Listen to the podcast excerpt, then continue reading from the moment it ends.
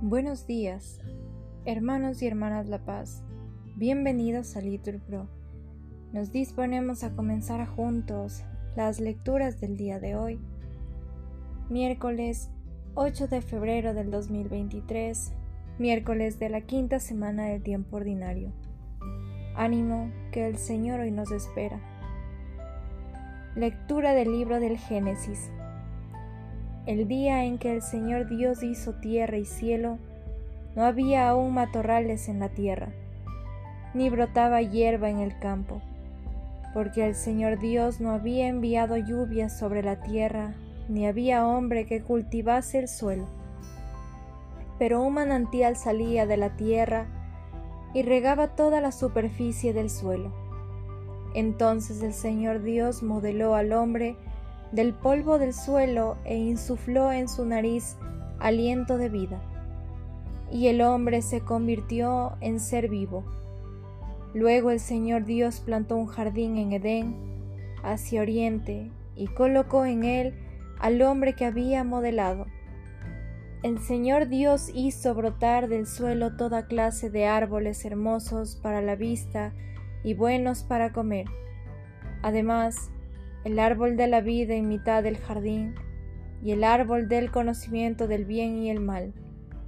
El Señor Dios tomó al hombre y lo colocó en el jardín de Edén, para que lo guardara y lo cultivara. El Señor Dios dio este mandato al hombre. Puedes comer de todos los árboles del jardín, pero del árbol del conocimiento del bien y el mal no comerás, porque el día en que comas de él tendrás que morir. Palabra de Dios. Te alabamos, Señor. Al salmo respondemos. Bendice alma mía al Señor.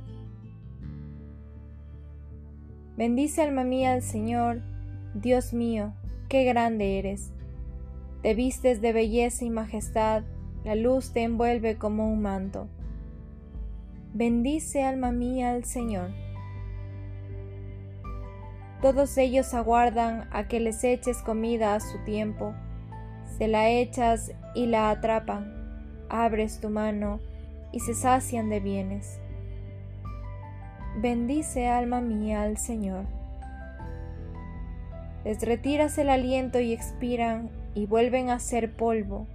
Envías tu aliento y los creas y repueblas la faz de la tierra. Bendice alma mía al Señor nos ponemos de pie.